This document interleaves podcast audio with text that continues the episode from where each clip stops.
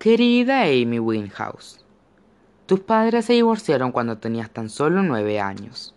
Tu padre había comenzado a salir con otra mujer mucho antes de la separación. Más adelante, durante una entrevista, él comentó que el divorcio no parecía haberte afectado, pero que probablemente habría dejado una gran herida en lo profundo de tu ser.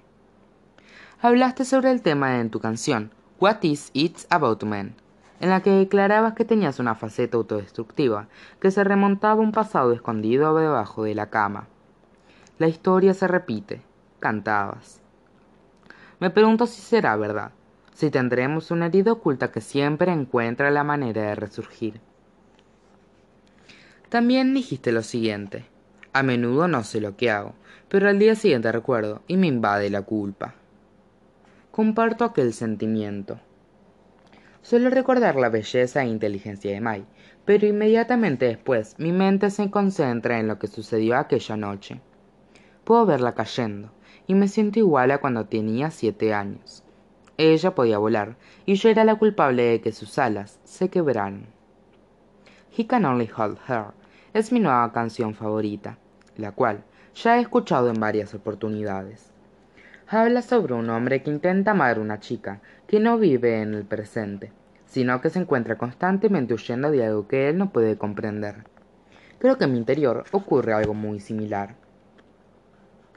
Hoy comenzaron las clases y decidí usar el suéter que me había enviado mi madre como obsequio de Navidad, al cual le arranqué el cuello y le coloqué un parche, como solía hacer Mai. Entré en su habitación y me puse, por primera vez, su lápiz labial. Mientras me miraba en el espejo, imaginé cómo sería el reencuentro con Sky. Nos besaríamos junto al casillero, y él me diría que lucía hermosa.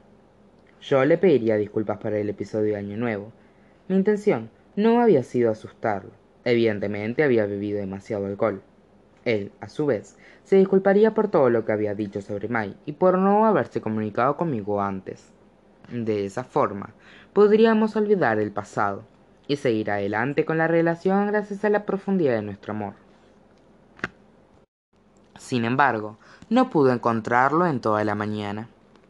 Durante el almuerzo, Hannah comenzó a coquetear con uno de los chicos del equipo de, fútbol, y varios de ellos, incluido Evan Friedman, vinieron a sentarse a nuestra mesa. Noté que él me observaba mientras un amigo suyo le susurraba algo al oído. Intenté evadir su mirada.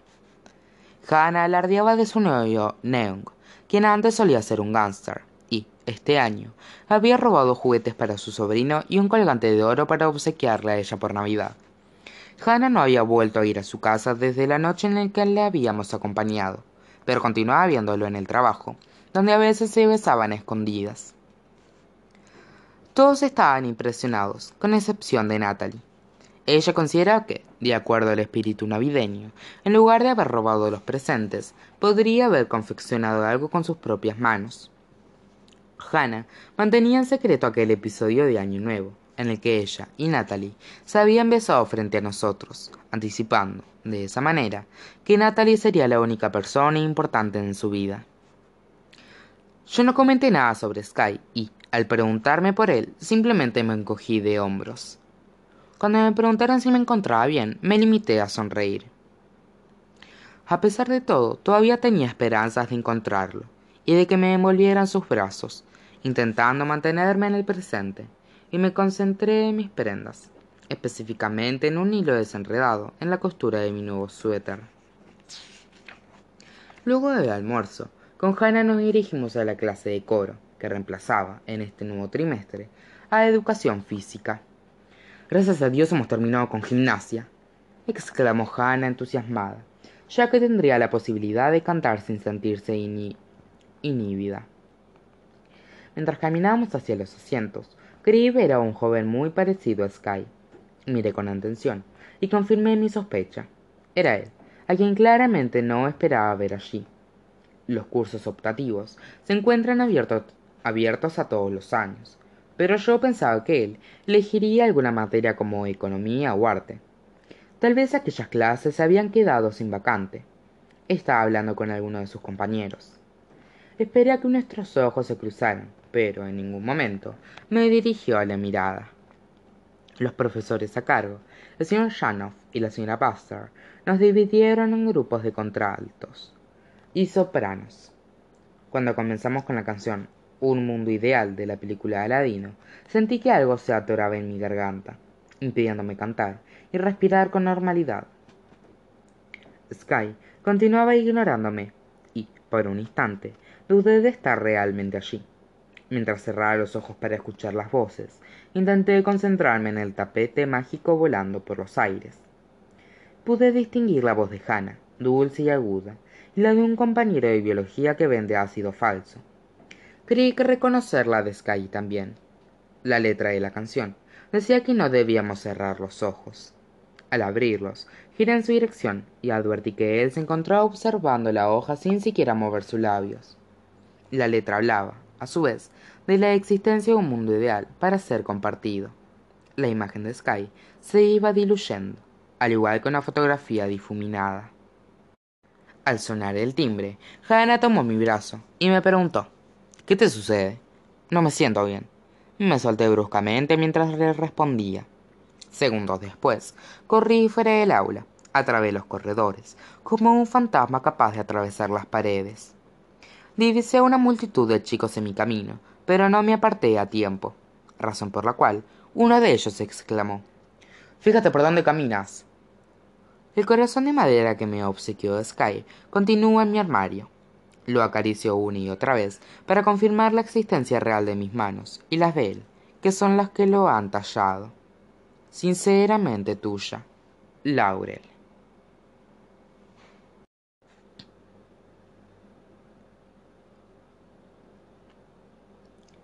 Querido Kurt, ¿has observado alguna vez los árboles invernales cuyas ramas desnudas se encuentran cubiertas de pájaros? Hoy contemplé, temblando, que esas ramas con sus aves permanecían inmóviles a pesar del viento que soplaba con fuerza. Te contaré la historia desde el principio la de la ruptura de mi relación con Sky. Me mantuve mirando las aves sobre las ramas, pensando en la velocidad de los latidos de sus corazones, y preguntándome si ese movimiento interno las protegería del frío. Hoy fue el segundo día de clases luego del regreso, al regresar a casa, hallé en la puerta una carta dirigida a mí. Supe de inmediato que era de Sky. Me senté en una banca de jardín y, esperanzada, la abrí. Parecía una carta de amor anticuada, en la que me decía que era especial, diferente de las demás chicas, y que me amaba profundamente. Había decidido decírmelo por carta, porque no sabía cómo expresarlo personalmente. Hubiera querido conocerme más, pero en la víspera de Año Nuevo se había dado cuenta de que ninguno de los dos estaba preparado para continuar con la relación. Él, lamentablemente, no podía protegerme. Yo tenía que aprender a cuidarme sola, Concluía con una frase rotunda. Serás mucho más feliz sin mí. Al leer ese final, sentí que aterrizaba abruptamente sobre un mundo que había estado evitando, en el que Sky decidía abandonarme. Recordé tu nota de suicidio en la que afirmabas que tu hija sería mucho más feliz cuando tú no te no estuvieras. Déjame decirte algo. Creo que fervientemente que estabas muy equivocado. No tolerabas la vida, y esa era una buena excusa para sentirte mejor, ya que íntimamente sabías que tu pequeña niña te necesitaba y no quería que te fueras. Al terminar de leer la carta, perdí completamente el control. Me levanté y me dirigí a casa de Sky porque necesitaba ver su rostro. Durante el trayecto, lo llamé varias veces por el teléfono y, como nunca respondió, caminé las dos millas y media que me esperaban de su hogar mientras lloraba desconsoladamente. Llamé a la puerta y me atendió su madre en bata de baño. En aquel preciso instante tomé conciencia de mi estado y, rápidamente, enjugué mis lágrimas. Su rostro suave y amable me impactó por completo. Me miró con complicidad, pero, antes de que pudiera pronunciar palabra alguna, apareció Sky diciendo Mamá, ve adentro. Regresaré en unos minutos cerró la puerta tras él y salió al porche, ahora decorado con brillantes copos de nieve de plásticos. Como una infinidad de pensamientos daba vueltas en mi cabeza, no supe qué decir. Él estaba tenso y esquivaba mi mirada. Vamos, te llevaré a tu casa, agregó finalmente.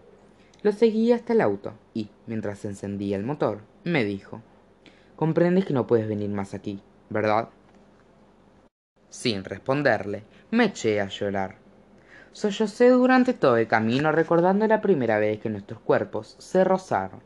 En el estéreo sonaba tu voz. Aqua Seafon Shame.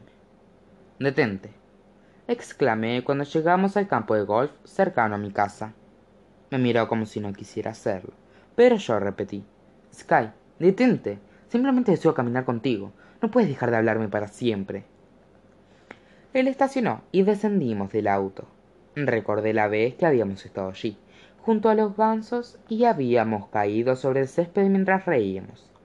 Todo había cambiado, con excepción de algunos mirlos sobre los árboles. Las lágrimas no dejaban de caer por mis mejillas. Quería llegar al verdadero Sky. Dijiste que me amabas, exclamé abruptamente. Lo sé. Noté que su rostro comenzaba a ponerse rígido. Entonces, ¿por qué me abandonas? Grité nerviosa. No lo sé, no puedo verte así. A veces siento que desapareces. No me molesta que llores. El problema es que nunca me explicas cuál es la razón. No puedo ayudarte si no te comprendo.